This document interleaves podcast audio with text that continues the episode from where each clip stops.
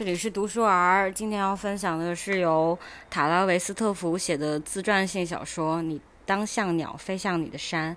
讲述了塔拉如何从一个不上学、不就医的宗教家庭逃离，打开另一个世界的故事。嗯，最开始我注意到这本书的时候，是偶然看到那个新经典那个出版社写了一篇文章，就是介绍它译名的由来。它的英文原名叫 Educated，呃，如果直译过来的话，应该是教育、受教育的，稍微信雅达一点，就是就是可以翻译成教育改变人生、教育的力量之类的。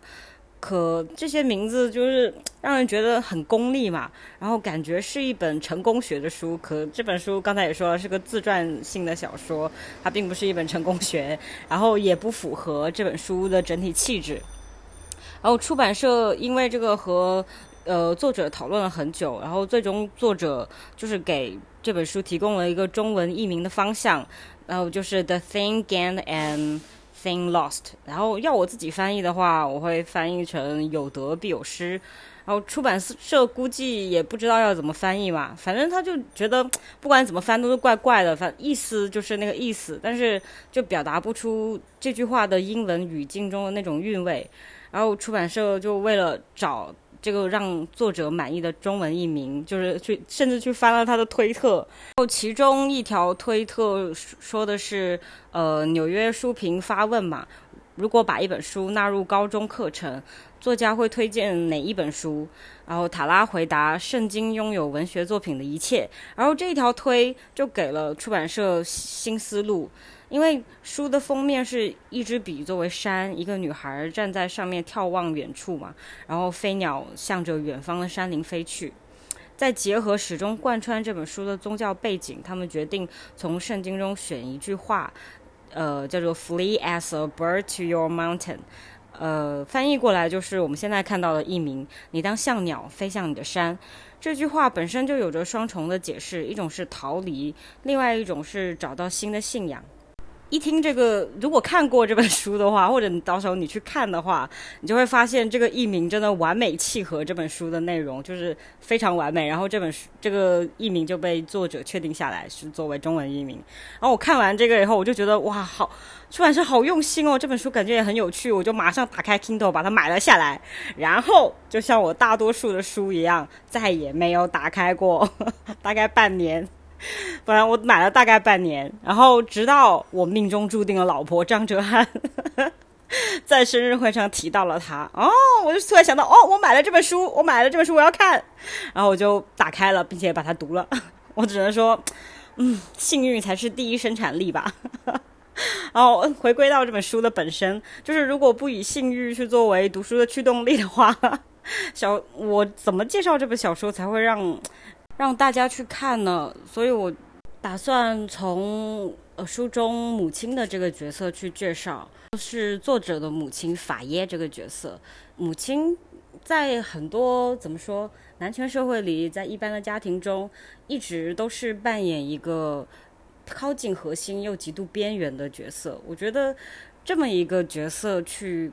阐述一本书其实是最合适的一个方向。然后，嗯，现在开始。然后前面提到嘛，呃，塔拉的母亲叫做法耶，法耶出生在一个体面而又严厉的家庭，她过着很好的生活，穿着外婆亲手制作镇上最好的衣服，过着每天出门都会为了是穿白色还是穿奶油色的鞋出门而苦恼的生活。这两个颜色到底有什么区别？外婆呢？因为在童年的时候，呃，家庭的原因不受到镇上的人的尊尊重，所以在当她当上母亲的时候，她就想要给自己的孩子最体面的生活，想要给法耶最体面的生活。就是，但是这也让法耶过上了无死角的被社会所规训的日子。可能就是因为这样吧，最符合社会主流印象的母亲。选择了离群所居、背离社会、侍奉上帝的父亲。书里面，当法耶第一次和父亲吉恩来到他们以后会生活的山上的时候，书里面是这么写的：平生第一次，他看不见下面城镇里的人的面孔，也听不到他们的聒噪，这些都变得遥远。高山令其渺小，山峰令其缄默。隔绝的美妙让法耶义无反顾地逃离了好看的衣服、精致的鞋子、体面的生活，甚至在山上十几年以后，他依然会说，依然能感觉到、能品尝到不被主流社会规训的快乐。而且我觉得女人真的总是很厉害的，即使从社会的束缚中挣脱，又落到家庭和宗教的枷锁里面去，法耶也是可以在这个偏执又保守的家里面，运用自己的才智帮助她度过那些蒙昧又可怕的时刻。从丈夫的指令成为助产士啊，摆平政府和医院的人啊，研究精油的效用啊，变成类似神棍的角色。为家里面赚钱啊，然后还有一个那个事情我还蛮喜欢，就是因为助产士在当地是违法的，法耶就会教会塔拉撒谎，呃，以求自保。然后这让我想起我小的时候也被我的妈妈带去做一些不大符合社会规范的事情啊，当然不是什么大事，不要担心。就在这个时刻，我妈跟我说过书里几乎一模一样的话，就是，她就说，你你要一口咬定，你说你睡着了，什么也看不见，什么也不知道，也不记得我们为什么来这里。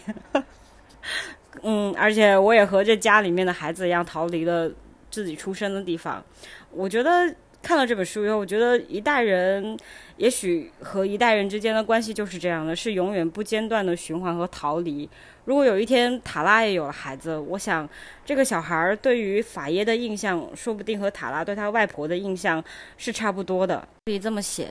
他坐在带着坐垫的长椅上，留着一头紧密的卷发，嘴角露出恰到好处的礼貌微笑，他的眼神充满善意，安静闲适。仿佛在看一出舞台剧。